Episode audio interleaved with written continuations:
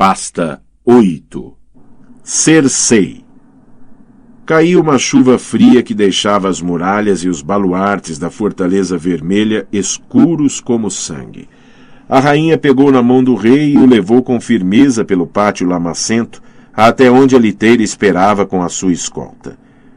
Tio Jaime disse que eu podia montar a cavalo e atirar moedas ao povo, argumentou o garoto. Quer ficar doente? Ela não arriscaria. Tommen nunca fora tão robusto quanto Joffrey. Seu avô iria querer que parecesse um rei de verdade em seu velório. Não vamos aparecer no grande septo molhados e enlameados. Lá é ruim demais que eu tenha de voltar a usar luto. O negro nunca lhe favorecera. Com sua pele clara, fazia que parecesse meio cadavérica. Ela se levantara uma hora antes da alvorada para tomar banho e arrumar os cabelos, e não pretendia deixar que a chuva arruinasse seu trabalho. Dentro da liteira, Tommen recostou-se às almofadas e espreitou a chuva que caía. Os deuses estão chorando pelo avô. A senhora Jocelyn diz que as gotas de chuva são suas lágrimas. Jocelyn Swift é uma tola. Se os deuses pudessem chorar, teriam chorado por seu irmão. Chuva é chuva.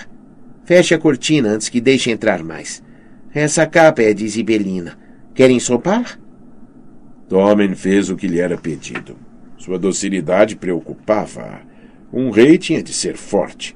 Joffrey teria discutido. Nunca foi fácil de intimidar. Não se esparrame dessa maneira. Ela divertiu Tommen. Sente-se como um rei. Põe os ombros para trás e endireite a coroa. Quer que ela caia da sua cabeça diante de todos os seus lordes? Não, mãe. O garoto se endireitou e ergueu as mãos para arrumar a coroa. A coroa de Joff era grande demais para ele. Tommen sempre tendera para a robustez, mas seu rosto agora parecia mais magro. Ele anda comendo bem? Não podia se esquecer de perguntar ao intendente. Não podia correr o risco de que Tommen adoecesse, não enquanto Mircela estivesse nas mãos dos dorneses. Ele, a seu tempo, crescerá até que a coroa de Joff lhe sirva bem. Até que isso acontecesse, podia ser necessária uma menor, uma que não ameaçasse engolir sua cabeça. Levaria o assunto aos ourives. A liteira desceu lentamente a colina de Aegon. Dois dos membros da Guarda Real seguiam à frente deles, cavaleiros brancos montados em cavalos brancos, com mantos brancos que pendiam ensopados de seus ombros. Atrás vinham cinquenta guardas Lannister vestidos de ouro e carmesim. Tommen espreitou as ruas vazias através das cortinas. Pensei que houvesse mais gente. Quando o pai morreu, o povo veio todo nos ver passar. A chuva os empurrou para casa. Porto Real nunca amara Lord Tywin. Mas ele nunca quis amor. Não pode comer amor, nem comprar um cavalo com ele nem aquecer os salões numa noite fria. Ouvira-o dizer uma vez a Jaime, quando o irmão não era mais velho do que Tommen. No grande septo de Baelor, aquela magnificência em mármore erguida no cume da colina de Vicênia, o pequeno aglomerado de pessoas de luto era menos numeroso que os homens de manto dourado que Sor Adam Marbran espalhara pela praça. Mais tarde virão mais, disse a rainha a si mesma, enquanto Sor Mary entrante a ajudava a descer da liteira. Só os bem-nascidos e seus séquitos seriam admitidos no serviço fúnebre. Haveria outro à tarde para os plebeus e as preces da noite eram abertas a todos. Cersei teria de regressar a essa altura para que o povo a visse de luto. A turba precisa ter o seu espetáculo. Era um aborrecimento. Tinha cargos a preencher, uma guerra a vencer, um reino a governar. O pai teria compreendido. O alto septão veio ao seu encontro no topo da escadaria. Um velho corcunda com uma barba grisalha e pouco densa era de tal modo vergado pelo peso de suas ornamentadas vestes que tinha os olhos ao nível dos seios da rainha. Embora sua coroa, uma estrutura elevada de cristal cortado e ouro tecido, lhe acrescentasse um bom meio metro de altura. Lord Tywin dera-lhe aquela coroa para substituir a que fora perdida quando a turba matara o alto septão anterior. Depois de arrancarem o gordo idiota de soliteira, tinham-no despedaçado, no dia em que Mircela zarpara para Dorne. Esse era um grande glutão e um homem manejável. Este, aquele alto septão, era obra de Tyrion, recordou Cersei de súbito. Era uma ideia inquietante. A mão malhada do velho pareceu uma pata de galinha quando espreitou de dentro de uma manga coberta de arabescos dourados e pequenos cristais. Cersei ajoelhou no mármore molhado e beijou-lhe os dedos, e disse a Tommen para fazer o mesmo. Que sabe ele de mim? Quanto lhe terá dito o anão? O alto septão sorria ao entrar com ela no septo, mas seria um sorriso traiçoeiro, cheio de conhecimento silencioso, ou não passaria de uma torção vazia nos lábios enrugados de um velho. A rainha não conseguiu ter certeza. Atravessaram o salão das lâmpadas sob globos coloridos de vitral, com a mão de Tommen na sua. Trante e Kitty Black os flanqueavam, com água pingando de seus mantos molhados, formando poças no chão. O alto septão caminhava lentamente, apoiado a um cajado de represeiro encimado por um globo de cristal. Era servido por sete dos mais devotos que cintilavam em pano de prata. Tomen usava pano de ouro sob sua capa de zibelina e a rainha um velho vestido de veludo negro forrado de arminho. Não houvera tempo para mandar fazer um novo e não podia usar o mesmo que usara para Geoffrey, nem aquele com que enterrara Robert. Pelo menos não se esperará de mim que vista luto por Tyrion. Para isto vestirei seda carmesim e pano de ouro, e usarei rubis nos cabelos. Proclamara que o homem que lhe trouxesse a cabeça do anão seria elevado a lorde, ainda que seu nascimento ou estatuto social fosse ruim e baixo. Corvos levavam a promessa a todas as partes dos sete reinos, e logo a notícia atravessaria o mar estreito até as nove cidades livres e as terras que se estendiam mais para diante. Que o duende fuja até o fim do mundo, não me escapará. A procissão régia cruzou as portas interiores e entrou no cavernoso coração do grande septo, percorrendo uma larga coxia, uma das sete que se encontravam sob a cúpula. À esquerda e à direita, os bem-nascidos caíam de joelhos quando o rei e a rainha passavam. Muitos dos vassalos do pai encontravam-se presentes, bem como cavaleiros que tinham lutado ao lado de Lord Tywin em meia centena de batalhas. Vê-los fez Cersei sentir-se mais confiante. Não estou desprovida de amigos. Sob a majestosa cúpula de vidro, ouro e cristal do grande septo, o corpo de Lord Tywin descansava sobre uma plataforma de mármore com degraus. À cabeça encontrava-se Jaime em pé, em vigília, com sua única mão boa fechada sobre o cabo de uma grande espada dourada, cuja ponta se apoiava no chão. O manto com o capuz que envergava era branco como neve recém-caída, e as escamas de seu longo camisão eram de madrepérola ornamentadas com ouro. Lord Tywin teria preferido vê-lo vestido com o ouro e carmesim Lannister, pensou. Sempre o irritou ver Jaime todo de branco. E o irmão estava de novo deixando crescer a barba. Os pelos cobriam-lhe o maxilar e as bochechas, dando ao seu rosto um aspecto rude e tosco. Podia pelo menos ter esperado que os ossos do pai fossem enterrados sob o rochedo. Cersei levou o rei a subir três curtos degraus para se ajoelhar junto ao corpo. Os olhos de Tommen estavam cheios de lágrimas. Chore baixinho disse-lhe, debruçando-se em sua direção. É um rei, não um bebê chorão. Seus senhores o estão observando. O garoto limpou as lágrimas com as costas da mão. Tinha os olhos dela, verde esmeralda, tão grandes e brilhantes como os de Jaime tinham sido na idade de Tommen. O irmão fora um rapaz tão bonito, mas também feroz, tão feroz como Joffrey, uma verdadeira cria de leão. A rainha pôs o braço em volta de Tommen e beijou-lhe os cachos dourados. Ele vai precisar de mim para lhe ensinar como governar e mantê-lo a salvo dos inimigos.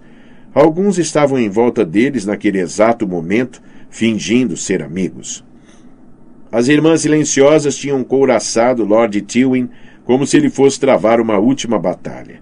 Usava sua melhor armadura, aço pesado esmaltado de um carmesim profundo e escuro, com ornamentos de ouro nas manoplas, grevas e placa de peito. Os ristes eram esplendores dourados. Tinham uma leoa de ouro agachada sobre cada ombro. Um leão provido de juba coroava o grande elmo pousado ao lado de sua cabeça. Sobre o peito encontrava-se uma espada enfiada em uma bainha dourada incrustada de rubis, e as mãos do morto fechavam-se em volta do cabo da espada, calçadas com luvas de cota de malha dourada. Até na morte seu rosto é nobre, pensou, se bem que a boca. Os cantos dos lábios do pai curvavam-se muito ligeiramente para cima, dando-lhe um ar de vago assombro. Isto não está bom. Culpou Picelli. Ele devia ter dito às irmãs silenciosas que Lord Tywin Lannister nunca sorria. O homem é tão inútil quanto mamilos numa placa de peito. Aquele meio sorriso fazia que Lord Tywin parecesse, de algum modo, menos terrível. Isto e o fato de ter os olhos fechados. Os olhos do pai sempre tinham sido perturbadores, verde claros, quase luminosos, semeados de ouro. Os olhos que conseguiam ver o interior das pessoas Conseguiam ver como no seu íntimo elas eram fracas, incapazes e feias. Quando ele nos olhava, descobríamos isso. Sem ser chamada, uma recordação a assaltou, a do banquete que o rei Aerys dera quando Cersei chegara à corte, uma garota tão verde como a erva do verão. O velho Wetter lamentava ter que subir as taxas sobre o vinho quando Lord Ricker disse: se precisarmos de ouro, sua graça podia sentar Lord Tywin em seu pinico. Aerys e seus bajuladores gargalharam ruidosamente enquanto o pai fitava Ricker por cima de sua taça de vinho. O olhar permaneceu até muito depois de a graça terminar. Ricker virou a cabeça, voltou a virá-la, encontrou os olhos do pai, depois os ignorou, bebeu uma caneca de cerveja e foi embora, vermelho, derrotado por um par de olhos inflexíveis. Os olhos de Lord Tywin agora estão fechados para sempre, pensou Cersei. É com o meu olhar que a partir deste momento irão vacilar. É o meu franzir de sobrancelhas que tem de temer. Também sou uma leoa. Com o céu tão cinzento lá fora, a escuridão tomava conta do septo. Se a chuva parasse, o sol passaria através dos cristais suspensos para envolver o cadáver em arcos íris. O senhor de Rochedo Casterli merecia arcos íris. Fora um grande homem. Mas eu serei maior. Daqui a mil anos, quando os mestres escreverem sobre esta época, você será lembrado apenas como pai da rainha Cersei. Mãe, Tommen puxou-lhe pela manga. O que é que cheira tão mal? O senhor, meu pai. A morte. Também senti o cheiro um tênue sopro de decomposição que a fazia querer franzir o nariz. Cersei o ignorou. Os sete septões de vestes prateadas encontravam-se atrás da plataforma, implorando ao Pai no céu que julgasse Lord Tywin com justiça.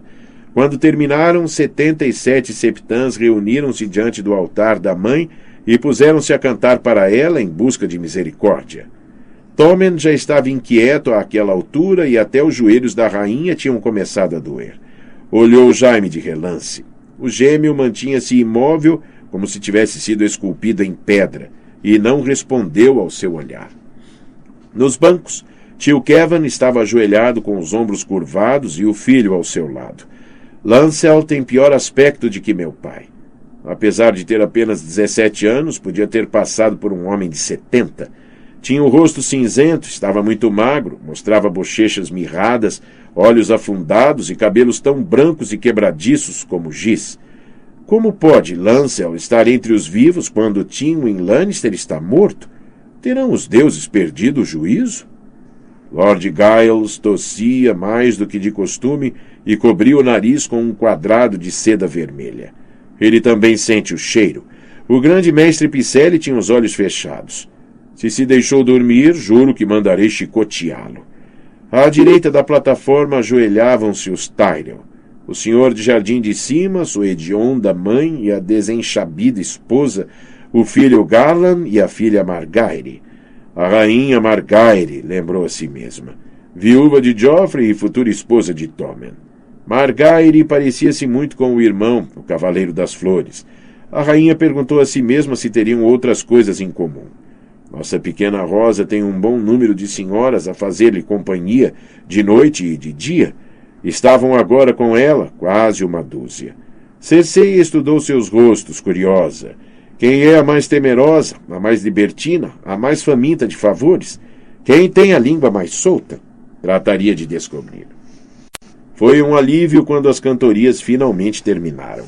O cheiro que vinha do cadáver do pai parecia ter se tornado mais intenso. A maioria dos presentes teve a decência de fingir que nada estava errado, mas Cersei viu duas das primas da senhora Margaire franzir seus pequenos narizes Tyrell. Enquanto ela e Tommen percorriam lentamente a coxia, a rainha julgou ouvir alguém murmurar latrina e rir, mas quando virou a cabeça para ver quem teria falado, encontrou um mar de rostos solenes a olhá-la sem expressão. Nunca se atreveriam a gracejar sobre ele quando ainda era vivo. Teria transformado suas tripas em água com um olhar. De volta ao salão das lâmpadas, os presentes zumbiram à sua volta, densos como moscas, ansiosos por fazer chover sobre si condolências inúteis. Ambos os gênios Redwine lhe beijaram a mão e o pai fez-lhe o mesmo às faces. Haline, o piromante, prometeu-lhe que uma mão flamejante arderia no céu por cima da cidade no dia em que os ossos do pai partissem para o oeste. Entre ataques de tosse, Lord Giles disse-lhe que contrataram um mestre escultor para fazer uma estátua de Lord Tywin, a fim de ser colocada em eterna vigília junto ao portão do leão. Sir Lambert Tunberry surgiu com uma pala sobre o olho direito, jurando que a usaria até conseguir trazer-lhe a cabeça do anão seu irmão. Assim que a rainha conseguiu escapar às garras daquele idiota, rachou-se encurralada pela senhora Falais de Stockworth e pelo marido, Sir Balman Birch. A senhora minha mãe manda condolências, vossa graça, borbulhou-lhe Falais. Lolis foi forçada a ficar de cama por causa do bebê e a mãe sentiu que devia ficar com ela. Suplica que a perdoe e disse-me para lhe perguntar. Minha mãe admirava seu falecido pai acima de todos os homens. Se minha irmã tiver um menino, é seu desejo que o chamemos Tywin, se. se agradar a senhora. Cersei fitou-a horrorizada. Sua irmã idiota encontra uma forma de ser violada por metade de Porto Real e Tanda pensa honrar o bastardo com o nome do senhor meu pai? Parece-me que não. Falais recuou como se tivesse sido esbofeteada, mas o marido limitou-se a afagar o espesso bigode loiro com um polegar. Eu disse isto mesmo à senhora Tanda. Arranjaremos um nome mais. Ah, adequado para o bastardo de Lolis. Dou-lhe a minha palavra. Assegure-se disto. Cersei os empurrou com o ombro e se afastou. Viu que Tommen caíra nas garras de Margaire, Tyrion e da avó.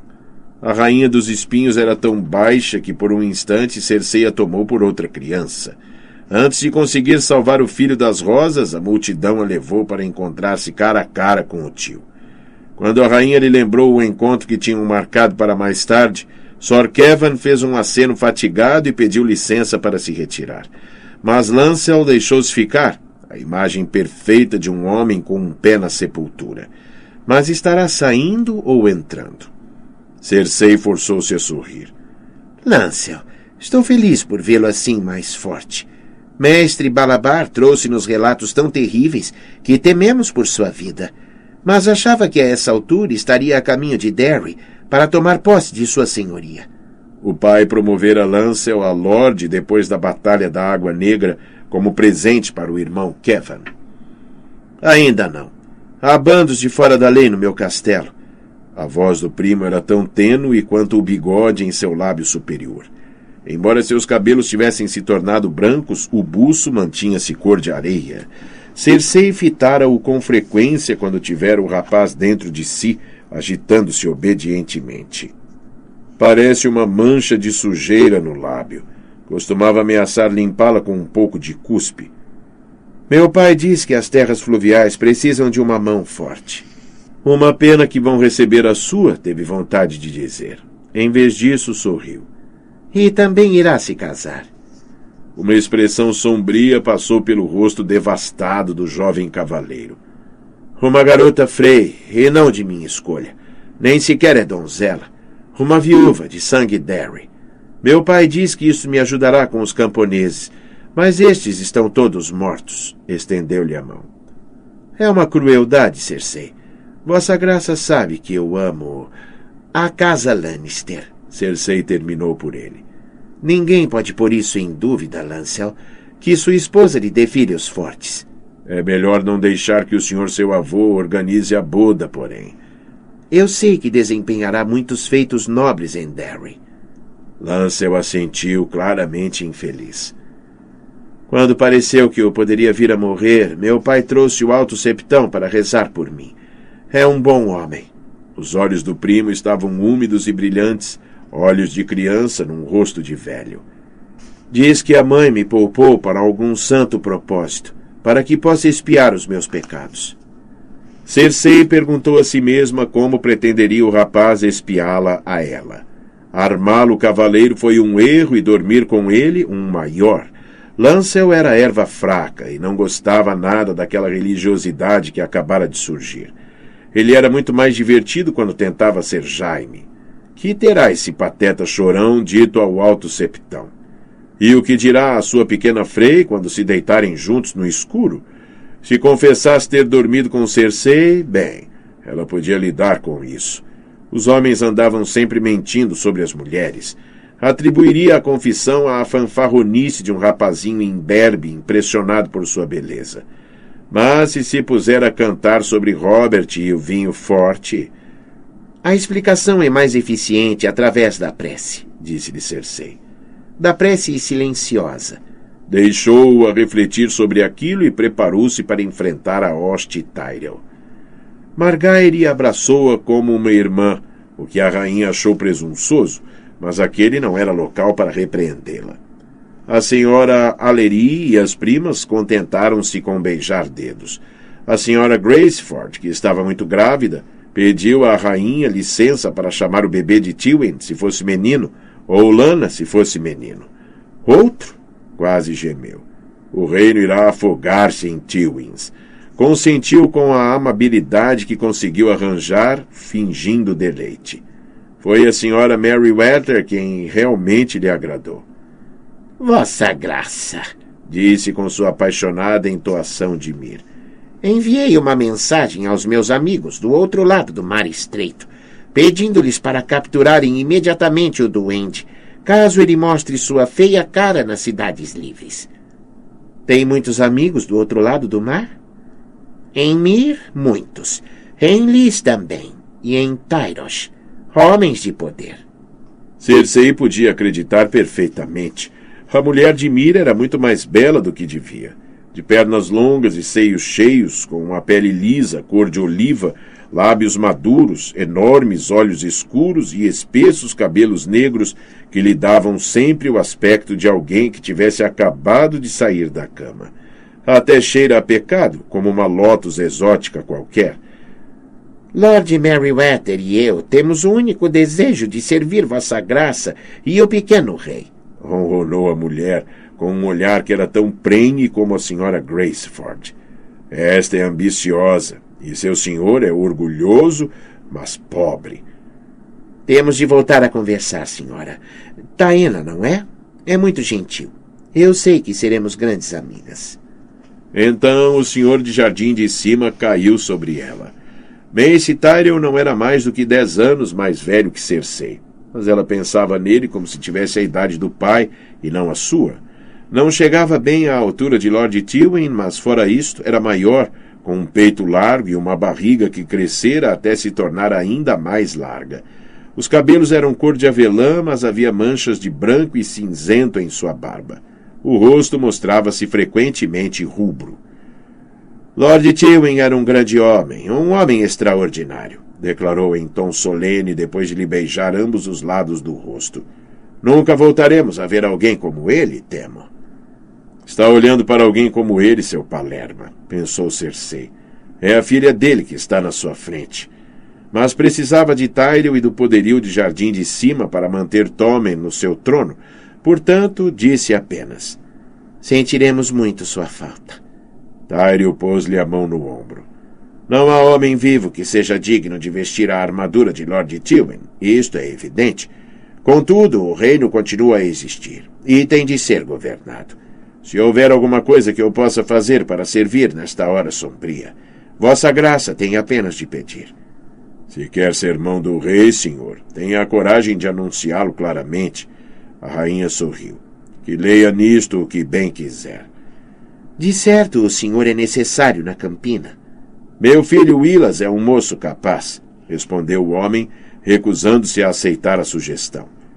Pode ter uma perna torta, mas não lhe faltam miolos. E em breve, Garland tomará águas claras. Entre ambos, a campina ficará em boas mãos, se eu por acaso for necessário em outro lugar. O governo do reino deve vir em primeiro lugar, dizia com frequência Lord Tywin. E apraz-me trazer a vossa graça boas notícias a este respeito. Meu tio Gart concordou em servir como mestre da moeda, tal como o senhor seu pai desejava. Está a caminho de Vila Velha para embarcar. Os filhos o acompanharão. Lord Tywin mencionou qualquer coisa sobre encontrar lugares também para eles, talvez na patrulha da cidade. O sorriso da rainha congelou com tamanha rigidez que temeu que seus dentes rachassem. Gart, o grosso, no pequeno conselho, e seus dois bastardos com um manto dourado. Será que os Tyrell acham que vou me limitar a lhes servir o reino numa bandeja dourada? A arrogância daquilo a deixou sem fôlego. Gart serviu-me bem como senhor senescal, tal como serviu meu pai antes de mim, prosseguia Tyrell. Mindinho tinha nariz para o ouro, admito, mas Gart... Senhor, Cersei o interrompeu. Temo que tenha havido algum mal-entendido. Pedi a Lord Giles Rosby para servir como nosso novo mestre da moeda, e ele me deu a honra de aceitar. Mace fitou a boca aberto. Rosby? Aquele débil dado a ataques de tosse? Mas uh, o assunto foi objeto de um acordo, Vossa Graça. Gart segue para a Vila Velha. É melhor enviar uma ave a Lord Hightower e pedir-lhe para se assegurar de que seu tio não embarque. Detestaríamos que Gart enfrentasse um mar de outono para nada. E exibiu um sorriso agradável. Um rubor subiu pelo grosso pescoço do Tyrell. Isso, o senhor seu pai assegurou-me. E pôs-se a falar atrapalhadamente. Então apareceu a mãe e deu-lhe o braço. Aparentemente, Lord Tywin não partilhou seus planos com nossa regente. Não consigo imaginar por quê. Seja como for, é o que temos. Não vale a pena ameaçar sua graça. Ela tem toda a razão. Precisa escrever a Lord Leighton antes que Gart embarque num navio. Sabe que o mar vai deixá-lo enjoado e piorar seu problema de gases? A senhora Olena concedeu a Cersei um sorriso. Aparentemente, Lord Tywin não partilhou seus planos com nossa regente. Não consigo imaginar por quê. Seja como for, é o que temos. Não vale a pena ameaçar sua graça. Ela tem toda a razão. Precisa escrever a Lord Leighton antes que Gart embarque num navio. Sabe que o mar vai deixá-lo enjoado e piorar seu problema de gases. A senhora Olena concedeu a Cersei um sorriso desdentado. Os salões de seu conselho cheirarão melhor com Lord Giles, embora me pareça que aquela tosse me causaria distração. Todos adoramos o velho, querido tio Gart. Mas o homem é flatulento. Não há como negá-lo. E eu detesto maus cheiros. Sua face enrugada enrugou-se um pouco mais. Para falar a verdade, veio-me ao nariz algo desagradável no septo sagrado. Eh, talvez também o tenha percebido? Não, Cersei respondeu friamente. Um odor, diz? Era mais um fedor. Talvez sinta saudades de suas rosas de outono. Mantivemos a senhora aqui tempo demais. Quanto mais depressa livrasse a corte da senhora Olena, melhor. Lord Tyrell, sem dúvida, despacharia um bom número de cavaleiros para levar a mãe para casa em segurança, e quanto menos espadas Tyrell houvesse na cidade, melhor dormiria a rainha. Realmente sinto falta das fragrâncias de jardim de cima, confesso, disse a velha senhora. Mas claro que não posso partir até ver minha querida Margaire casada com seu precioso pequeno Tommen. Também aguardo esse dia com ansiedade, interveio Tyrell. Acontece que Lord Tywin e eu estávamos prestes a definir uma data. Talvez possamos prosseguir essa conversa, Vossa Graça. Em breve. Em breve servirá, disse a senhora Olena com uma fungadela. E agora venha, Macy. Deixe sua graça prosseguir com a sua dor. Hei de vê-la morta, velha, prometeu Cersei a si mesma, enquanto a rainha dos espinhos se afastava com passinhos titubeantes entre seus enormes guardas, um par de homens com dois metros e dez que a divertia chamar esquerdo e direito. Veremos se dará um bom cadáver. A velha era duas vezes mais esperta do que o senhor seu filho, e isto era evidente. A rainha arrancou o filho a Margaire e às primas e dirigiu-se para as portas. Lá fora, a chuva finalmente parara. O ar de outono cheirava bem, a frescor. Tommen tirou a coroa. Volte a pôr isso na cabeça, ordenou-lhe Cersei. Faz meu pescoço doer, disse o garoto, mas fez o que lhe era pedido. Eu vou me casar em breve? Margaire diz que assim que casarmos, podemos ir para Jardim de Cima. Você não vai para Jardim de Cima, mas pode voltar ao castelo a cavalo. Cersei chamou Sor entrante com um gesto. Traga uma montaria para sua graça e pergunte a Lord Giles se me dá a honra de partilhar minha liteira. As coisas estavam acontecendo mais depressa do que antecipara. Não havia tempo a perder. Tommen ficou feliz com a perspectiva de andar a cavalo e, claro que Lord Giles se sentiu honrado com o convite, se bem que, quando Cersei lhe pediu para ser seu mestre da moeda, tenha desatado a tossir com tal violência que ela temeu que o homem pudesse morrer ali mesmo. Mas a mãe mostrou-se misericordiosa e Giles acabou por se recuperar o suficiente para aceitar e até começar a tossir o nome dos homens que queria substituir, oficiais das alfândegas e agentes de lãs nomeados pelo Mindinho e até um dos guarda-chaves. Nomeie a vaca como quiser, desde que o leite flua. E se a questão surgir, juntou-se ao conselho ontem. Ontem. um ataque de tosse o obrigou a dobrar-se sobre si mesmo. Ontem, com certeza. Lord Giles tossiu num quadrado de seda vermelha, como que para esconder o sangue que vinha com a saliva. Cersei fingiu não reparar. Quando ele morrer, arranjarei outra pessoa. Talvez devesse voltar a chamar Mindinho. A rainha não conseguia imaginar que deixassem Petir Baelish continuar como senhor protetor do vale por muito tempo, com Liza Errin morta. Os senhores do vale já se agitavam, se o que Pisséri dizia fosse verdade. Assim que afastarem dele aquele maldito garoto, Lord Petir regressará de quatro. Vossa Graça, tossiu Lord Giles e limpou a boca. Poderia. Voltou a tossir. Perguntar quem. Foi sacudido por outro ataque de tosse. Quem será a mão do rei? Meu tio. Cersei respondeu num tom ausente.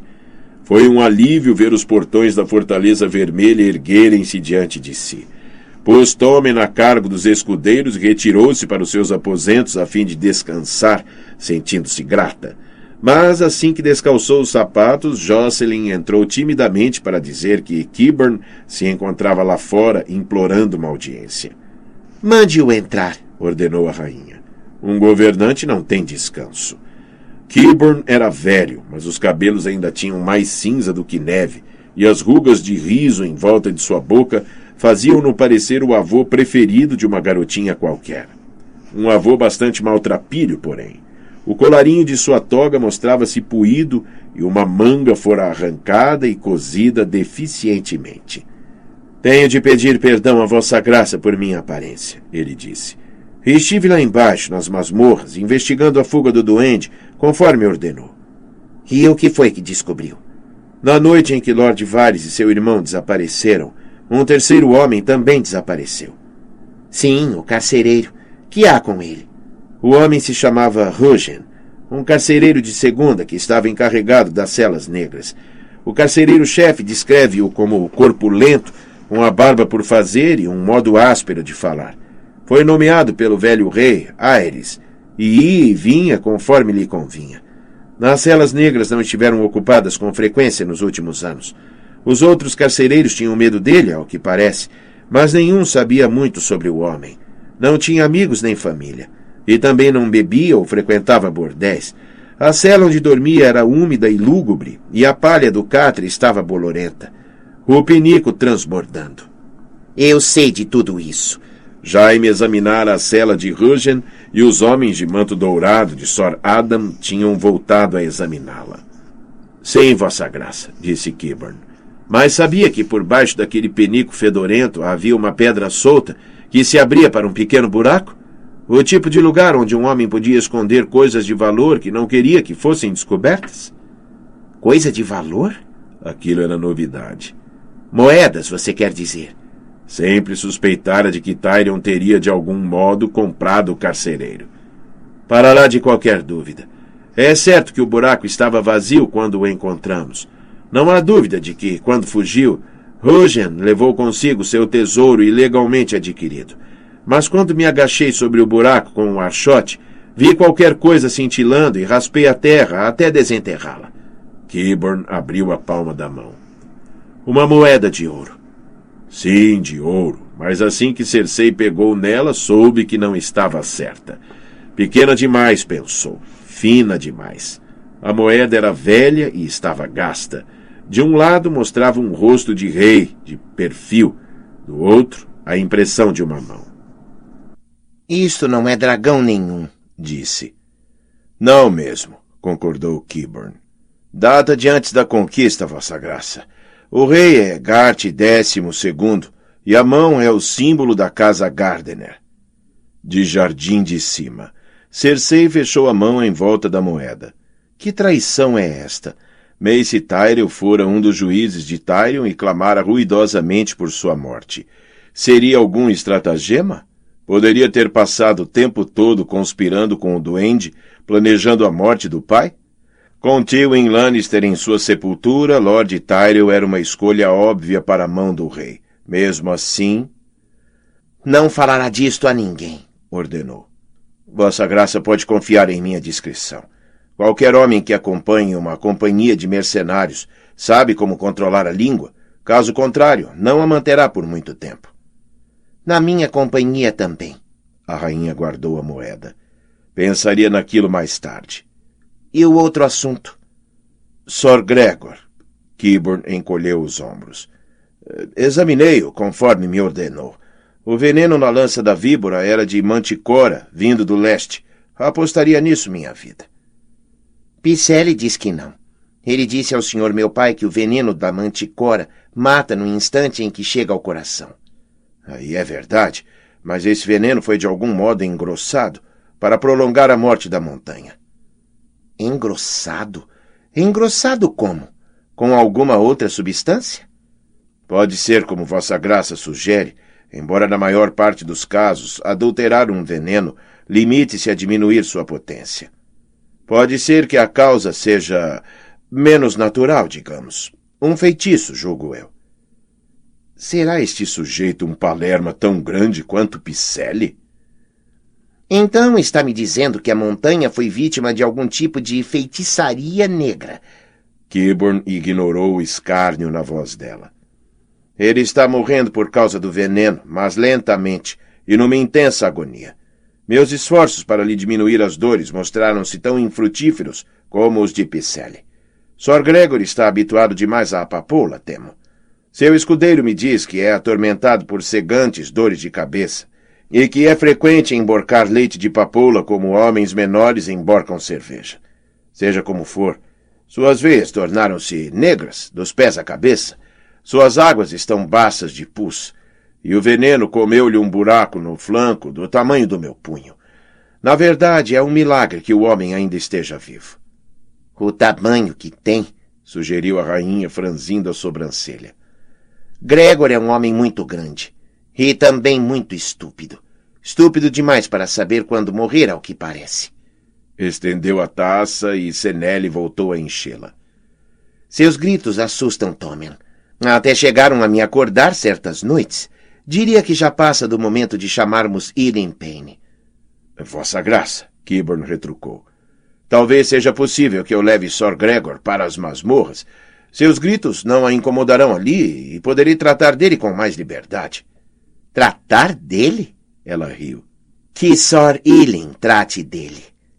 Se é esse o desejo de vossa graça, Kiborn respondeu. Mas o veneno seria útil saber mais sobre ele, não? Mande um cavaleiro matar um cavaleiro e um arqueiro atingir um arqueiro, diz o povo com frequência. Para combater as artes negras, eh, não concluiu o pensamento. Apenas limitou-se a sorrir-lhe. Ele não é Picelli, isto é evidente. A rainha avaliou o homem curiosa. Por que foi que a cidadela tirou sua corrente? Os arquimestres são todos covardes em seu íntimo. Marwin os chama de as ovelhas cinzentas. Eu era um curandeiro tão dotado quanto o Ebrose, mas aspirava a superá-lo. Ao longo de centenas de anos, os homens da cidadela abriram os corpos dos mortos para estudar a natureza da vida. Eu desejava compreender a natureza da morte. Por isso, abri os corpos dos vivos. Por este crime, as ovelhas cinzentas envergonharam-me e me forçaram ao exílio. Mas compreendo melhor a natureza da vida e da morte do que qualquer homem em Vila Velha. Compreende? Aquilo intrigou. Muito bem. A montanha é sua. Faça o que quiser com ele. Mas confine seus estudos às celas negras. Quando ele morrer, traga-me a cabeça. Meu pai a prometeu a Dorne. Príncipe Doran preferiria matar Gregor pessoalmente, sem dúvida, mas todos temos de sofrer desapontamentos nesta vida. Muito bem, Vossa Graça, Kiborn pigarreou. Eh, no entanto, eu não estou tão bem fornecido como Picelli. Tenho de me equipar com certos. Darei as instruções a Lord Giles para fornecer ouro suficiente para suas necessidades. Compre também algumas vestes novas. Tem o aspecto de alguém que acabou de chegar da Baixada das Pulgas. Estudou-lhe os olhos, perguntando a si mesma até onde se atreveria a confiar naquele homem. Terei de dizer que não será bom para você se alguma notícia dos seus trabalhos atravessar estas paredes? Não, Vossa Graça. Kiburn concedeu-lhe um sorriso tranquilizador. Seus segredos estão seguros comigo. Depois de ele ir embora, Cersei serviu-se de uma taça de vinho forte e a bebeu junto à janela, observando as sombras que se estendiam do outro lado do pátio e pensando na moeda. Ouro da Campina. Por que um carcereiro de segunda em Porto Real teria ouro da Campina, a menos que tenha sido pago para ajudar a trazer a morte ao pai? Por mais que tentasse, não parecia ser capaz de trazer à memória o rosto de Lord Tywin sem ver aquele meio sorrisinho pateta e se lembrar do mau cheiro que vinha de seu cadáver. Perguntou a si mesma se Tyrion também estaria de algum modo por trás daquilo. É coisa pequena e cruel como ele? Poderia Tyrion ter transformado Picelli num instrumento seu? Ele enviou o velho para as celas negras e esse Rugen estava encarregado das celas negras, lembrou-se. Os fios estavam todos emaranhados de maneira que não lhe agradavam. Esse alto septão também é uma criatura de Tyrion, Cersei recordou de súbito, e o pobre corpo do pai esteve ao seu cuidado do pôr do sol ao amanhecer. O tio chegou pontualmente ao pôr do sol usando um gibão acolchoado de lã cor de carvão, tão sombrio quanto seu rosto. Como todos os Lannister, Sor Kevan tinha pele clara e era loiro, embora com 55 anos tivesse perdido a maior parte dos cabelos. Ninguém nunca diria que era bonito. Largo de cintura, ombros redondos, um queixo quadrado e protuberante, que a barba cortada rente pouco fazia para esconder, lembrava-lhe um velho mastim, mas um velho mastim fiel era precisamente aquilo de que necessitava. Comeram um jantar simples de beterrabas, pão e bife mal passado, com um jarro de tinto de dorne para empurrá-lo para baixo. Sor Kevin pouco disse e quase não tocou na taça de vinho. Ele rumina demais, decidiu Cersei. Precisa ser posto para trabalhar a fim de acabar com o desgosto. E foi o que disse depois de os últimos restos de comida serem levados e os criados saírem. Eu sei como meu pai confiava em você, tio. Agora tenho de fazer o mesmo. Precisa de uma mão, ele disse. E Jaime recusou. Ele vai direto ao assunto. Assim seja. Jaime. Senti-me tão desamparada com o pai morto que quase não sabia o que estava dizendo. Jaime é galante, mas um pouco tolo, para falar a verdade. Tomem precisa de um homem mais experiente, alguém mais velho. Mace Tyrell é mais velho. As narinas de Cersei dilataram-se. Nunca. Afastou uma madeixa da testa. Os Tyrell vão longe demais. Seria uma tola se fizesse de Tyrell sua mão, Sor Kevin admitiu. Mas uma tola maior se fizesse dele seu inimigo. Ouvi falar sobre o que aconteceu no Salão das Lâmpadas. Mace devia saber que não era boa ideia abordar tais assuntos em público, mas, mesmo assim, você se mostrou pouco sensata ao envergonhá-lo perante metade da corte. É preferível isto a ter de aguentar outro Tyrion no conselho. A censura do tio a aborreceu. Rosby será um mestre de moeda adequado. Já viu aquela liteira dele com os entalhes e as cortinas de seda? Seus cavalos são mais bem ataviados do que os da maior parte dos cavaleiros. Um homem tão rico não deve ter problemas em encontrar ouro. Quanto à posição de mão, quem melhor para concluir o trabalho de meu pai do que o irmão que estava presente em todos os seus conselhos?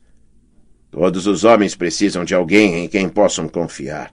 Tywin tinha a mim e antes teve sua mãe. Ele a amava muito. Cersei recusava-se a pensar na prostituta morta na cama do pai. Eu sei que agora estão juntos. Assim espero. Sor Kevin estudou-lhe o rosto por um longo momento antes de responder. Pede muito de mim, Cersei. Não peço mais do que o meu pai. Estou cansado. O tio estendeu a mão para a taça de vinho e bebeu um gole. Tenho uma esposa que já não vejo há dois anos um filho morto para chorar, outro prestes a se casar e assumir uma senhoria. O castelo Darry precisa recuperar sua força, suas terras têm de ser protegidas, seus campos queimados devem ser arados e replantados. Lancel precisa da minha ajuda. Assim como Tommen. Cersei não esperara que fosse necessário aliciar Kevin. Ele nunca se mostrou renitente com meu pai.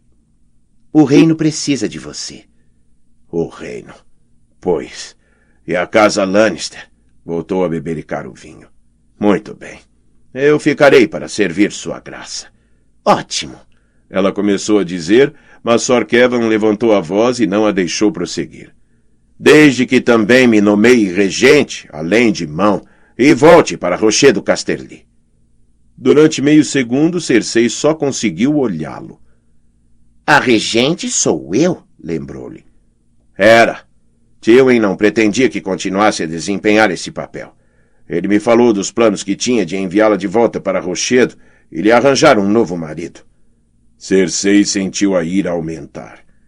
Ele falou nisso, sim. E eu lhe disse que não era meu desejo voltar a me casar. O tio mostrou-se inflexível. Se está decidida contra outro casamento, não a forçarei.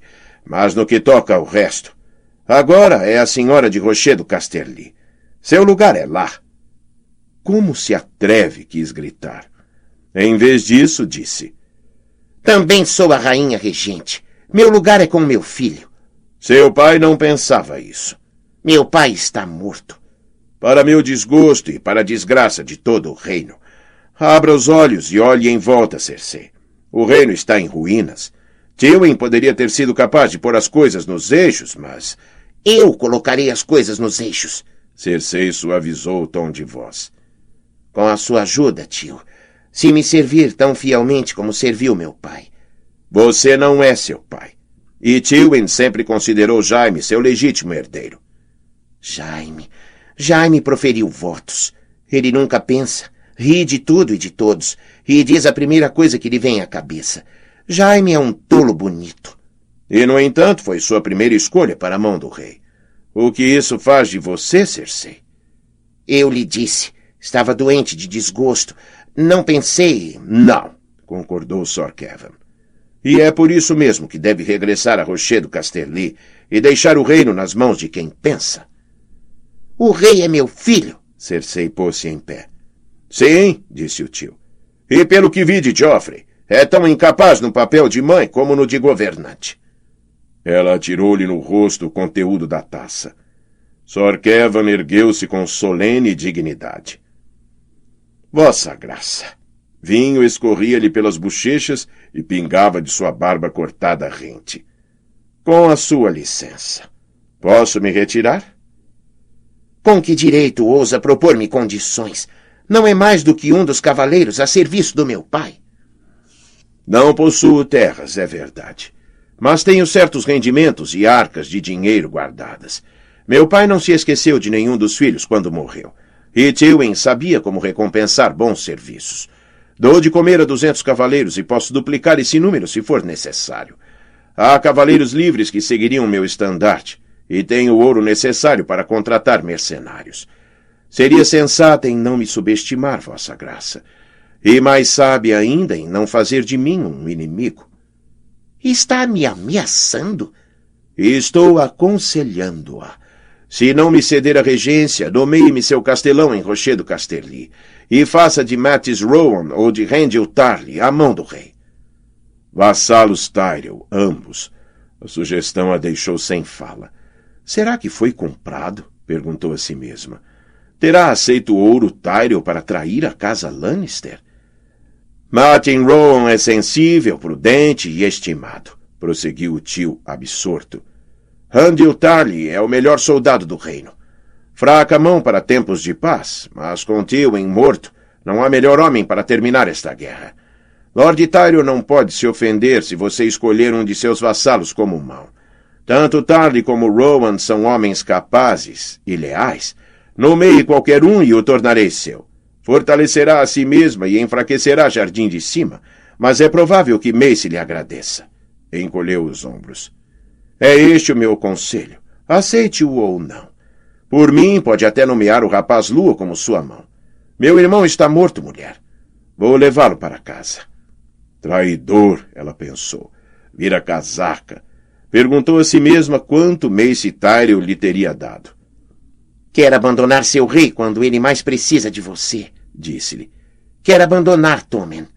Tommen tem a mãe. Os olhos verdes de Sor Kevin encontraram os seus sem pestanejar. Uma última gota de sangue tremeluziu, úmida e rubra, sob seu queixo e finalmente caiu. Sim, acrescentou em voz baixa após uma pausa. E o pai também, julgo eu.